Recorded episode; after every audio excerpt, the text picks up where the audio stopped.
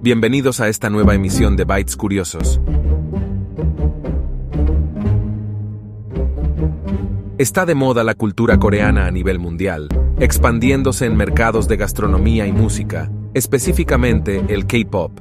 Pero Corea del Sur en los últimos años se ha convertido en un país donde han aumentado centenares de espacios y establecimientos públicos, donde está prohibida la presencia de menores, llamadas de manera local No Kids Zone.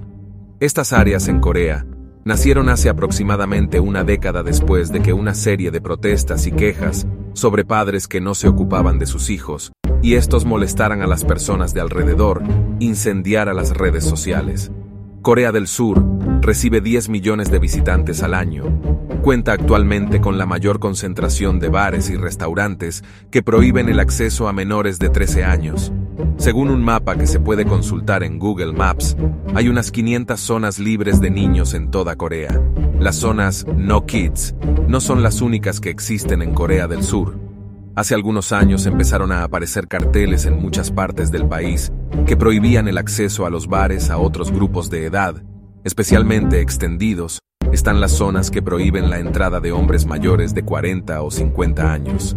En Internet también han circulado imágenes de locales y clubes que prohíben la entrada de otros colectivos, como No Senior Zone, No Study Zone, No Middle Schooler Zone y No YouTuber Zone.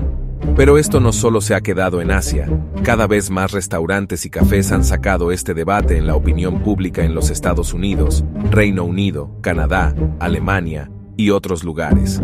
Incluso varias aerolíneas, incluidas Japan Airlines, Malaysian Airlines e Indigo en India, han creado opciones para que los pasajeros elijan asientos alejados de niños pequeños o bebés.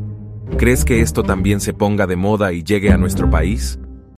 Gracias por escucharnos, nos oímos luego.